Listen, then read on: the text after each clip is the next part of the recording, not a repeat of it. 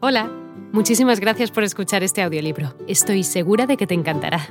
Me llamo Ana y a continuación podrás disfrutar de un previo del libro completo. Si te gusta lo que escuchas podrás descargártelo completamente gratis desde mi web, www.escúchalo.online. Un abrazo.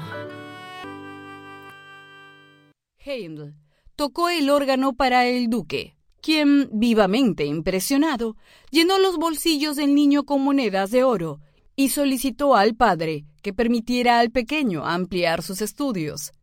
El señor Handel consintió aquello de mala gana, pues no quería desagradar al duque. Se extiende su fama.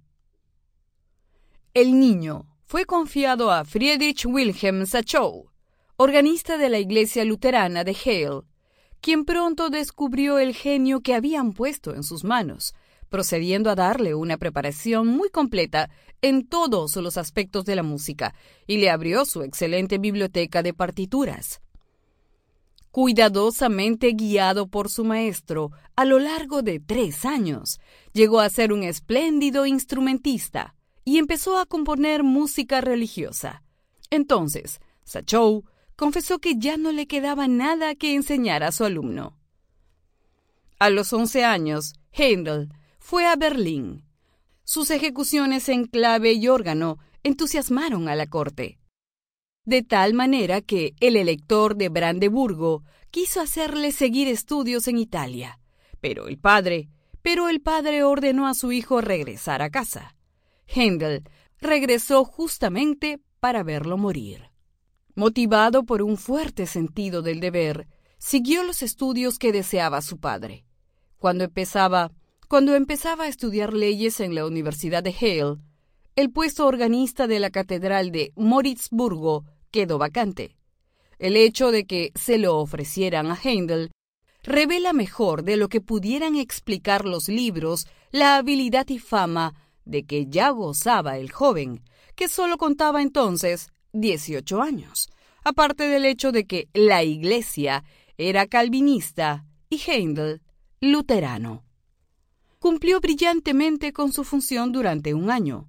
Ya había quienes hablaban de él como el famoso Heindel. El debut exitoso y un rival asegurado. Un Heindel decidido y convencido de su verdadera vocación abandonó las leyes definitivamente. Consciente de su talento, sintió la necesidad de horizontes más vastos que los de Hale y sus cercanías. En 1703 dejó su puesto de organista y marchó a Hamburgo. En aquella época, aquella urbe de la región septentrional alemana era el centro de la ópera germánica, donde reinaba Reinhard Kaiser, famoso y prolífico compositor. Händel obtuvo un puesto de segundo violinista en la orquesta de la ópera, pero pronto se hizo evidente que el cargo le quedaba chico. Un día, tuvo la oportunidad de sustituir a un clavecinista ausente y dio una prueba de su extraordinaria calidad escribió una obra religiosa importante, La Pasión según San Juan, cuya ejecución obtuvo una acogida favorable. Como en cierta ocasión Kaiser se encontró con que no podía cumplir el encargo de escribir la ópera Almira, le pasó el libreto a Heindel, cuya obra homónima, estrenada el 8 de enero de 1705, fue un éxito tan grandioso que Kaiser, al verse ante un rival formidable, se convirtió en su enemigo más encarnizado. Cuando Händel compuso su segunda ópera, Nerón, Kaiser escribió inmediatamente otro, Nerón, para demostrar que era todavía el maestro. Sin embargo, no probó nada, pues ambos trabajos fracasaron pero un enconado Kaiser no descansó en su empeño de desacreditar a su rival y tratar de destruirlo, consiguiéndolo. Después de Nerón, Heindel no escribió más para la ópera de Hamburgo, dedicándose a enseñar y a componer música para sus alumnos, y poco tiempo después se marchó de la ciudad para siempre.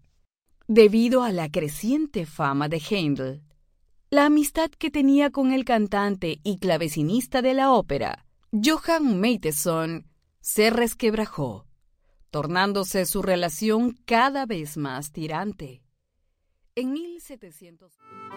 Hola de nuevo. No está mal para ser solo una pequeña muestra, ¿verdad?